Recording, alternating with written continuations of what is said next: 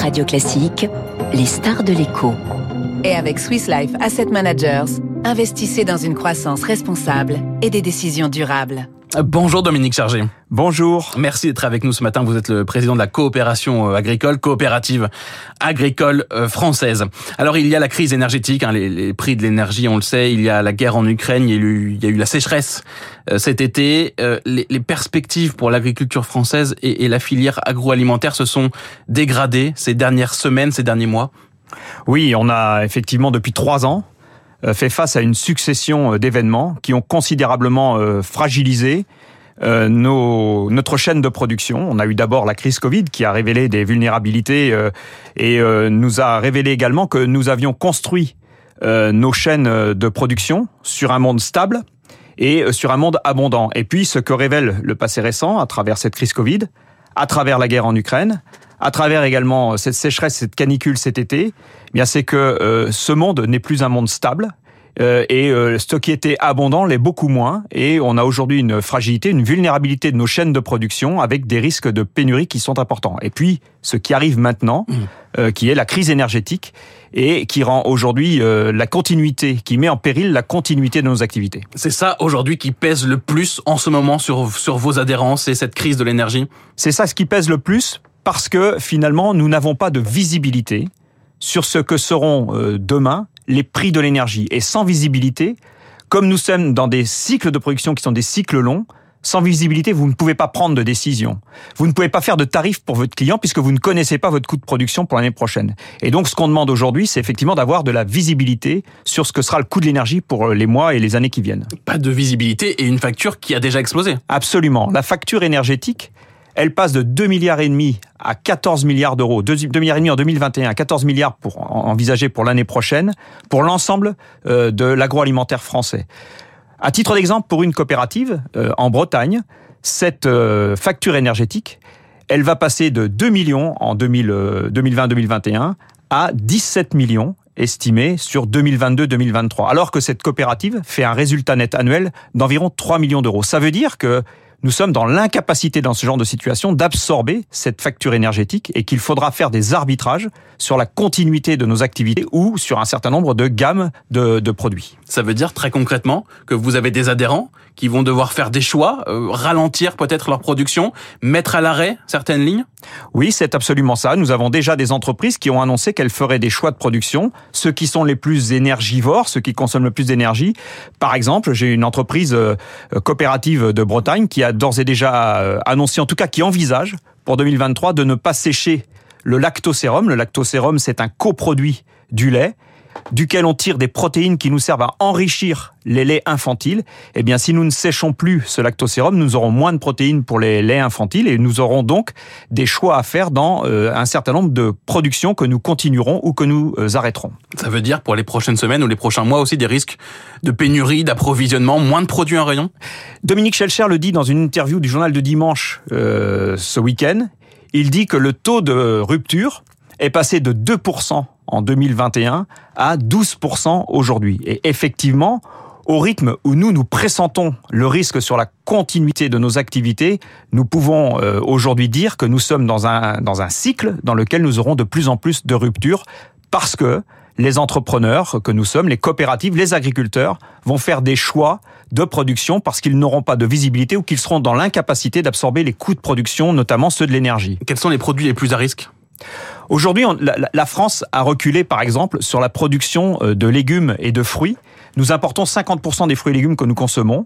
Nous avons considérablement augmenté les importations sur, euh, depuis le début des années 2000. Nous importons également 50% des poulets que nous consommons. Eh bien ça, ce, ce sont deux productions, par exemple, qui sont à risque puisqu'elles sont euh, toutes les deux, elles ont besoin d'énergie, notamment de gaz, dans des serres que nous chauffons pour la production de légumes, dans des poulaillers pour le, dans lesquels nous devons chauffer aussi les poussins euh, en début de cycle de production. Et donc, si nous n'avons pas de visibilité sur la facture ou si cette facture est trop importante, eh bien, nous serons contraints de ne pas mettre en production. C'est d'ailleurs, je vous le dis, le choix qu'ont fait un certain nombre aujourd'hui de maraîchers qui travaillent sous serre et qui ont décidé de ne pas mettre en production du fait de l'explosion de leur facture énergétique.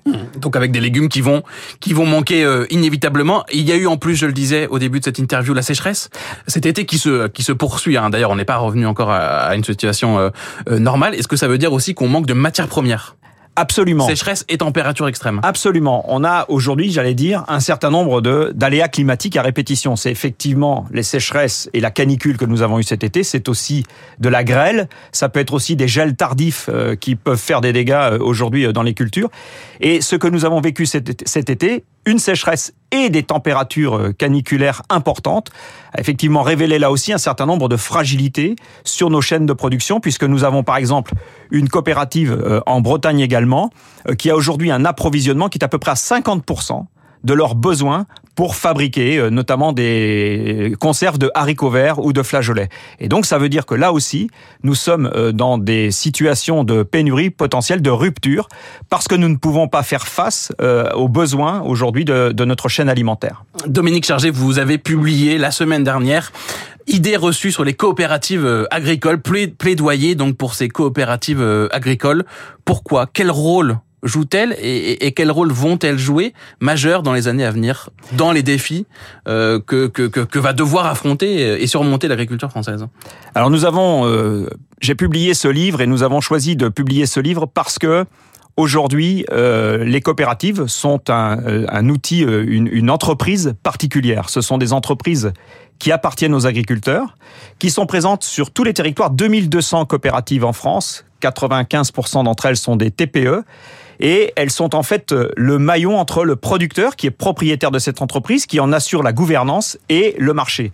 Et c'est donc ce que nous voulons faire jouer comme rôle aujourd'hui aux coopératives, comme acteurs des territoires, celui d'être en capacité de faire le lien entre la production agricole et les marchés et de se mettre en capacité de répondre aux différents défis auxquels nous devons faire face. Il y a effectivement ce défi climatique dont nous venons de parler, avec euh, les transitions euh, que nous devons mettre en place pour faire face notamment notre, euh, et nos émissions de, de, de, de, gaz carbonique, mais aussi notre capacité de captation. Il y a le défi énergétique dont nous avons parlé, et puis il y a évidemment ce défi alimentaire, celui d'être en, capable, en capacité de pouvoir produire demain l'alimentation dont les Français, pour l'ensemble des marchés auxquels nous devons répondre vis-à-vis de retrouver une souveraineté. Retrouver cette souveraineté alimentaire, jouer ce rôle effectivement de souveraineté alimentaire, c'est-à-dire être en capacité de pouvoir produire la production agricole pour l'ensemble de nos marchés. Ça, ça passera, vous le dites, inévitablement par une hausse des prix. Il, il, il ne faut plus, euh, vous dites que l'alimentation euh, soit la variable d'ajustement. On n'y échappera pas? Bah, on a, on, a, on a justement bâti ces chaînes de production sur le fait, depuis 20 ans, 30 ans, que l'alimentation pouvait être la variable d'ajustement du budget des ménages. Ça, ça n'est plus possible. Compte tenu des défis que nous devons relever, ceux des transitions écologiques, transitions climatiques, aujourd'hui, nous avons besoin de donner sa juste valeur à l'alimentation pour permettre de rémunérer l'ensemble des acteurs et leur permettre justement de mettre en place ce que sont ces différents investissements nécessaires pour répondre euh, aux, évolutions, aux transformations auxquelles nous devons faire face. Donc effectivement, il y a mécaniquement une inflation qui se génère par le fait qu'il faut redonner cette juste valeur à l'alimentation. Et puis, par ce qui nous arrive depuis mmh. euh, Absorber, le, le, le, Covid, la guerre en Ukraine, les sécheresses et les accidents climatiques à répétition. Effectivement. La facture aussi, énergétique. Et la facture énergétique qui est devant nous aujourd'hui. Lactalis a annoncé la semaine dernière une augmentation de moins 25% du prix du lait payé euh, aux éleveurs. Est-ce que c'est une bonne nouvelle? Est-ce qu'il faut faire la même chose sur d'autres produits? Oui, c'est une bonne nouvelle et je pense que l'ensemble des productions agricoles euh, sont dans une phase, j'allais dire, de revalorisation pour deux raisons. La première, c'est qu'effectivement, il y a une augmentation des coûts de production, il y a une certaine forme de de la matière puisque des pénuries sont aujourd'hui liées notamment aux accidents climatiques, à l'augmentation des coûts de production. Et puis le fait aussi que la réglementation, Egalim, les lois Egalim, ont protégé quelque part dans les négociations commerciales la valeur de la production agricole. Ce qui pose problème aujourd'hui et ce qui peut nous mettre en risque, c'est justement le maillon intermédiaire, celui qui transforme, qui fabrique, euh, qui transforme cette, cette, cette production agricole en alimentation, ceux qui fabriquent l'alimentation, parce que ce maillon aujourd'hui ne peut pas répercuter ces hausses de coûts, ceux de l'énergie, ceux du transport, ceux des emballages, et qui nous posent aujourd'hui un vrai problème et qui mettent cette chaîne alimentaire en risque. Dominique Chargé, président de la coopération agricole, vous publiez donc idées reçues sur les coopératives agricoles. Merci d'être venu ce matin sur Radio Classique. Il est 7h23 dans un instant. David Doucan.